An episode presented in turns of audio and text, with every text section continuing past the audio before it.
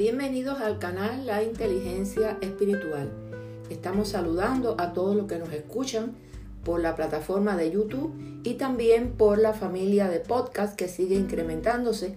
Gracias a Dios que todo sea para la honra y para la gloria del Señor. Hoy seguimos en nuestras cápsulas, nuestros podcasts, eh, con la serie del Evangelio que confronta, que para mí es muy importante como cristiana porque he mostrado parte de las revelaciones que he tenido al leer, meditar y vivir en la palabra de Dios. Porque la palabra de Dios es viva y eficaz y más cortante que toda espada de dos filos y penetra hasta partir el alma y el espíritu, las coyunturas y los tuétanos y discierne los pensamientos y las intenciones del corazón. Hebreo 4:12. Cuando somos confrontados por nuestras acciones y decisiones, la reacción más espontánea del ser humano es quejarse y murmurar y buscar un agente externo para adjudicarle la causa. Y decimos, fue culpa tuya, no fue culpa mía, la culpa fue de la situación. Tal vez eso lo hemos heredado de nuestra naturaleza caída. Adán y Eva fueron grandes exponentes en el arte de la queja. Cuando Adán pecó y Dios lo confrontó, éste le respondió, la mujer que me diste por compañera me dio y yo comí. Y Eva por su parte dijo también, la serpiente me engañó y comí. Génesis 3 del 12 al 13. La queja es una actitud muy antigua y reiterada en la Biblia. Los israelitas habían sido sacados del dominio del imperio más grande del mundo en aquel momento de la historia. Habían sido testigos personales de las plagas que afligieron a los egipcios y que pasaron de largo al lado de los israelitas sin tocarlos. Con sus propias manos habían manchado de sangre los postes de sus puertas y habían oído después los lamentos de los egipcios, de los, perdón, los lamentos de los egipcios al morir sus primogénitos habían andado entre elevados muros de agua que se dividieron en dos por orden de Moisés. Y luego vieron como esos mismos muros se habían desplomado sobre los ejércitos de Faraón. Comieron el pan que milagrosamente aparecía cada mañana y bebieron agua que surgía de una roca. ¿Qué otro pueblo tuvo mayor testimonio de que Dios estaba con ellos y de que usaría su poder incomparable para su beneficio? tuvieron tantas cosas, pero vivían quejándose y murmurándose. Así lo vemos en estas porciones de la Biblia. Números 11. Aconteció que el pueblo se quejó a oídos de Jehová. Y lo oyó Jehová y ardió su ira y se encendió en ellos fuego de Jehová y consumió uno de los extremos del campamento. Los israelitas son llamados murmuradores y rebeldes en este texto, número 17:10. El Señor le dijo a Moisés, vuelve a colocar la vara de Aarón frente al arca del pacto, para que sirva de advertencia a los rebeldes. Así terminarás con las quejas en contra mía y evitarás que mueran los israelitas. También en Éxodo 14, cuando los israelitas cruzan el Mar Rojo, y lo vemos en el versículo 11, y dijeron a Moisés, no había sepulcros en Egipto que nos ha sacado para que muramos en el desierto. ¿Por qué has hecho así con nosotros que nos ha sacado de Egipto? ¿No es esto lo que te hablamos en Egipto diciendo, déjanos servir a los egipcios? Porque mejor no fuera servir a los egipcios que morir nosotros en el desierto. Y Moisés dijo al pueblo, no temáis, estad firme y ved la salvación que Jehová hará hoy con vosotros porque los egipcios que hoy habéis visto, nunca más para siempre los veréis. Jehová peleará por vosotros y vosotros estaréis tranquilos. Entonces Jehová dijo a Moisés, ¿por qué clamas a mí? Di a los hijos de Israel que marche. Moisés también por su parte se queja e implora al Señor. Y así lo vemos en esta porción de la Biblia, números 11 del 10 al 15. Entonces Moisés escuchó los lloriqueos de las familias a la entrada de su carpa y el Señor se enfureció. Moisés también estaba muy molesto y le dijo al Señor, ¿por qué me tratas a mí, tu servidor, con tanta dureza? Ten misericordia de mí, ¿Qué hice para merecer la carga de todo este pueblo? ¿Acaso yo los engendré? ¿Los traje yo al mundo? ¿Por qué me dijiste que los llevara en mis brazos como una madre a un bebé de pecho? ¿Cómo puedo llevarlos a la tierra que juraste dar a sus antepasados? ¿De dónde se supone que voy a conseguir carne para toda esta gente? No dejan de quejarse conmigo diciendo, danos carnes para comer. Solo no puedo soportar a todo este pueblo. La carga es demasiado pesada. Si esta es la manera como piensas tratarme, sería mejor que me mataras. Hazme ese favor y ahórrame esta miseria. En esta porción de la Biblia notamos que un líder como Moisés también se queja y no era capaz de hacer las cosas solos, por supuesto. Necesitaba de colaboradores llenos del Espíritu Santo. Pero Pablo en 1 Corintios 10, 6, 11 nos advierte, mas estas cosas sucedieron como ejemplos para nosotros, para que no codiciemos cosas malas como ellos codiciaron. No seáis idólatras, como algunos de ellos, según está escrito, se sentó el pueblo a comer y beber y se levantó a jugar. Ni forniquemos como algunos de ellos fornicaron y cayeron en un día veintitrés mil. Ni tentemos al Señor como también algunos de ellos le tentaron y perecieron por las serpientes. Ni murmuréis como algunos de ellos murmuraron y perecieron por el destructor. Y estas cosas les acontecieron como ejemplo y están escritas para amonestarnos a nosotros a quienes han alcanzado los fines de los siglos. Así que el que piensa estar firme, mire que no caiga. No os ha sobrevivido ninguna tentación que no sea humana, pero fiel es Dios que no os dejará ser tentados más de lo que podéis resistir, sino que dará también juntamente con la tentación la salida para que podáis soportar. Por tanto, amados míos, huid de la idolatría. Entonces te pregunto, no estás conforme con tu vida cristiana. Anhelas un deseo que no logras alcanzar. Crees que eres merecedor de cosas más altas. Te comparas con tus hermanos y amigos y esto te produce angustia y disconfort. Estás haciendo cosas que tal vez no te agradan. Nuestras murmuraciones y quejas, aunque sean internas, son la música para el diablo. Debemos acatar la voluntad de Dios. Cuando nos quejamos, murmuramos, es porque no estamos conformes con nuestra vida, es decir, estamos inconformes. Por tanto, debemos aumentar nuestra comunión con el Señor para ser transformados y empezar a cumplir su voluntad, que siempre es buena, es agradable y es perfecta. Si no vivimos obedeciendo a Dios y no acatamos su justicia, estaremos viviendo bajo nuestra justicia, haciendo nuestros deseos y pidiéndole a Dios algo que tal vez no merecemos o no es nuestro diseño divino determinado por el Altísimo. Dios nos da los diseños y por eso con su gracia podemos nosotros construirlos. Tal vez sí conoces el diseño de Dios para ti, pero no quieres construirlo. Sin dudas, aunque no nos demos cuenta, estamos desobedeciendo y en rebeldía. La rebeldía es tan grave como la adivinación y la arrogancia como el pecado de la idolatría.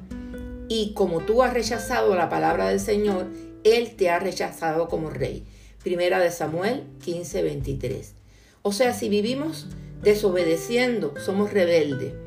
Toda desobediencia es rebeldía y si esa desobediencia es hacia los principios de Dios, esa rebelión es como idolatría para Dios, algo que Él abomina. Entonces, ¿cuáles serían algunas claves para sentirnos satisfechos? Acepta el lugar que Dios ha reservado para ti en, el cuerpo de Cristo. Confía que te ha situado allí donde quieres, donde Él quiere que tú estés. No te quejes ni murmures, eso te debilita.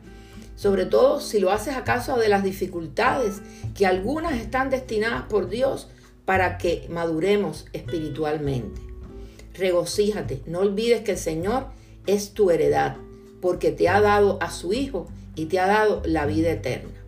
Por tanto, hermanos, no os quejéis unos contra otros, para que no seáis condenados. He aquí el juez está delante de la puerta.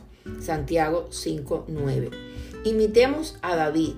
En el Salmo 51:3, David le confiesa a Dios su pecado de rebelión y dice, porque yo reconozco mis rebeliones y mi pecado.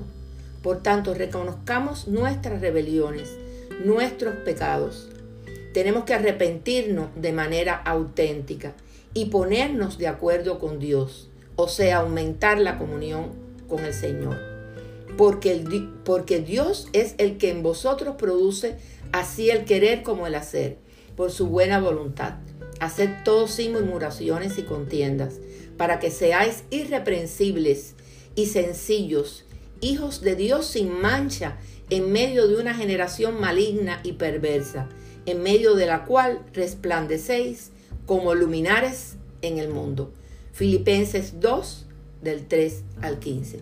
Sería todo por hoy, pero siempre te invito a que si no has recibido al Señor o has perdido el primer amor, es decir, que ya no tienes el fervor y apasionado compromiso de antes, porque ha aparecido la rutina y la costumbre hacia eh, el amor intenso que tenía el Señor, lo has perdido, pues tienes que hacer una reflexión sobre tu vida cristiana para rescatar ese deleite de su primer amor. Y te invito a que hagas conmigo esta oración escritural, dice la palabra de Dios, y al que a mí viene no le rechazo, porque todo el que invoque el nombre del Señor será salvo. Romanos 10, 13. También dice que si confiesas con tu boca que Jesús es el Señor y creyeres en tu corazón que Dios lo levantó de los muertos, serás salvo, porque con el corazón se cree para justicia, pero con la boca se confiesa para salvación. Romanos 10, del 9 al 10. Tras hacer esta oración podemos asumirnos como hijos de Dios, pero siempre te invito a que le entregues tu corazón y tu mente para que sean transformados por el divino y hermoso amor del Señor. Muchísimas gracias. Bendiciones de lo alto.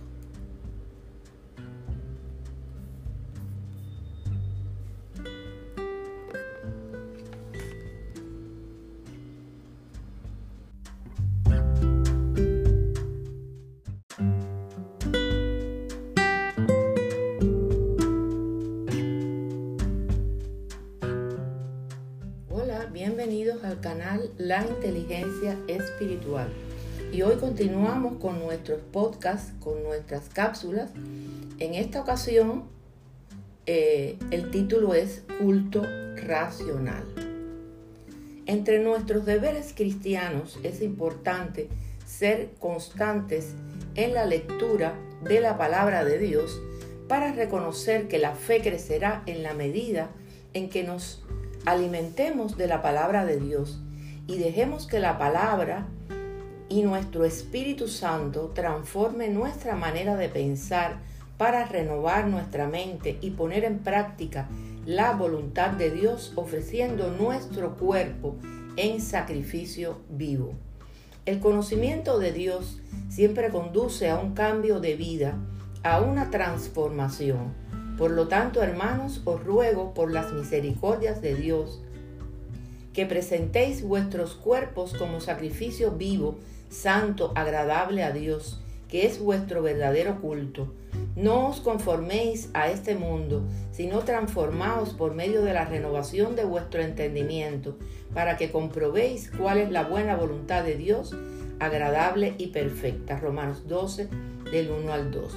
Somos sacrificio vivo al no conformarnos con las cosas del mundo, los deseos de la carne y de los ojos, ni con la vanagloria de la vida. El conocimiento pleno de la palabra del Señor, ministrada en nuestros corazones, cobrando vida en nosotros a través del Espíritu Santo, nos permite transitar de una vida mundana a una vida espiritual, mostrando el fruto del Espíritu, amor, alegría, paz, paciencia, amabilidad, Gálatas 5, 22 al 26. Cumplir la voluntad divina y ser inteligentes espiritualmente, lo que implica mente y corazón renovados para mantenernos alejados del mal. Ahora bien, Dios nos llama a una vida consagrada, a una vida eh, de transformación total de nuestra forma de ser, pensar y vivir, a un disfrute y deleite de la voluntad de Dios. Veamos estos aspectos debemos consagrarnos plenamente. Fíjense como Pablo lo presenta, que presentéis vuestros cuerpos en sacrificio vivo, santo, agradable a Dios, que es vuestro culto racional. La santificación y consagración a Dios incluye nuestro cuerpo físico. Cristo vino a salvar nuestro cuerpo y no solo nuestra alma. Así lo dice la palabra de Dios en 1 de Corintios 6:20, porque habéis sido comprados por precio. Glorificad pues a Dios en vuestro cuerpo. ¿Cuál es la idea?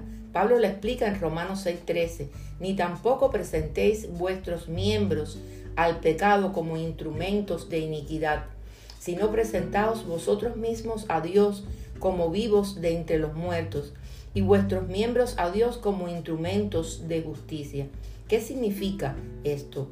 Muchas veces usamos nuestro cuerpo para el pecado, usamos nuestra lengua para los chismes o para ofender a nuestro prójimo, usamos nuestros oídos para escuchar lo que no nos conviene ni edifica, usamos las manos para hacer daño, para golpear, para maltratar, usamos nuestros ojos altivos para ver lo que no nos conviene como cristianos, pero Dios nos llama a presentar nuestros cuerpos como sacrificio vivo, santo, agradable, a usar nuestro cuerpo de una manera santa que agrade a Dios.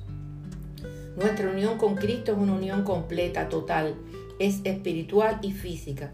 Según primera de Tesalonicenses 5:23 dice la palabra de Dios, y el mismo Dios de paz os santifique por completo, y todo vuestro ser, espíritu, alma y cuerpo sea guardado irreprensible para la venida de nuestro Señor Jesucristo. Dios nos hizo al hombre, alma y cuerpo y espíritu para que funcione integralmente como un ser humano completo. Estén alertas y oren para que no caigan en tentación. El espíritu está dispuesto, pero el cuerpo es débil. Mateo 26, 41. Debemos cuidar nuestro cuerpo ¿Acaso no saben que su cuerpo es templo del Espíritu Santo, quien está en ustedes y al que han recibido de parte de Dios? Ustedes no son sus propios dueños, fueron comprados por un precio. Por tanto, honren, honren con su cuerpo a Dios. Primera de Corintios 6 del 19 al 20. Pablo describió magistralmente la lucha entre el cuerpo y el espíritu en Romanos 8 cuando describe una vida en el Espíritu. Pero si Cristo está en vosotros, el cuerpo en verdad está muerto a causa del pecado, mas el Espíritu vive a causa de la justicia.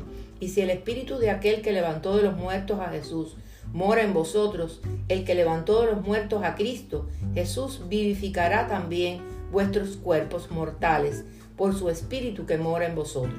Así que hermanos deudores somos, no a la carne, para que vivamos conforme a la carne, porque si vivís conforme a la carne moriréis, mas si por el Espíritu hacéis morir las obras de la carne, viviréis, porque todos los que somos guiados por el Espíritu de Dios, estos son hijos de Dios. Como dice Romanos 8:7, la mente puesta en la carne es enemiga de Dios, porque no se sujeta a la ley de Dios. La característica básica de la carne es que no es sumisa, no quiere someterse a la absoluta autoridad de Dios o confiar en la misericordia absoluta de Dios. La carne suele referirse a la naturaleza corrupta de los seres humanos caídos. Cuando el Espíritu Santo nos regenera y nos convertimos en nuevas criaturas en Cristo, el poder de nuestra naturaleza caída es conquistado pero no destruido. Como la santificación consiste en un proceso que dura toda la vida, los cristianos estamos inmersos en una lucha diaria con nuestra vieja naturaleza, mientras buscamos crecer en el Espíritu y en la gracia de Dios.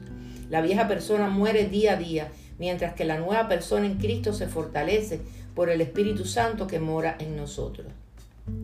La santificación y la consagración conlleva la consagración también de nuestra mente. Vimos que conlleva a la, a la consagración de nuestro cuerpo, pero también a la consagración de la mente que es vuestro culto racional. Es interesante analizar cómo la renovación del entendimiento nos conduce a la transformación de la mente y del corazón. Debemos transformar nuestro hombre interior. Es necesaria la transformación de la mente, la integridad del corazón, un corazón receptivo, tierno y un espíritu nuevo para convertirnos en una persona nueva si queremos pertenecer a Cristo y cumplir su voluntad. Para los que estamos en Cristo por la gracia y fe salvadora, la única adoración es ofrecernos al Señor y convertirnos en instrumentos de su justicia. Nuestra lucha espiritual es contra los deseos de la carne. Somos una criatura nueva pero en un cuerpo viejo. pero también debemos luchar contra los pensamientos asociados con el mundo y sus estándares y exigencias. En nuestra vida interior, en nuestra espiritualidad, lo que pensamos es básico y la manera en la que pensamos determina cómo vivimos y quiénes somos. Es por eso que tenemos que pensar acerca de lo que estamos pensando y no, no es un contrasentido, es una necesidad de introspección espiritual y meditación sobre nuestra vida interior para llenar la mente con la palabra de Dios que es viva y eficaz. Para aumentar nuestra fe debemos renovar el entendimiento mediante el Espíritu Santo para que nuestra mente alineada a la de Cristo nos permita comprender y cumplir la voluntad de Dios con inteligencia. Por eso te estoy mostrando, te estoy diciendo algunos versículos que nos ayudan a llenar nuestra mente de cosas positivas. Dice la palabra de Dios en Colosenses 3:2, concentren su atención en las cosas de arriba, no en las de la tierra. También dice la palabra de Dios en Tesalonicenses 2:15, así que hermanos, estad firmes y retened la doctrina que habéis aprendido, sea por la palabra o por carta nuestra. Y entonces no os conforméis a este siglo, sino transformaos por medio de la renovación de nuestro entendimiento, para que comprobéis cuál sea la buena voluntad de Dios.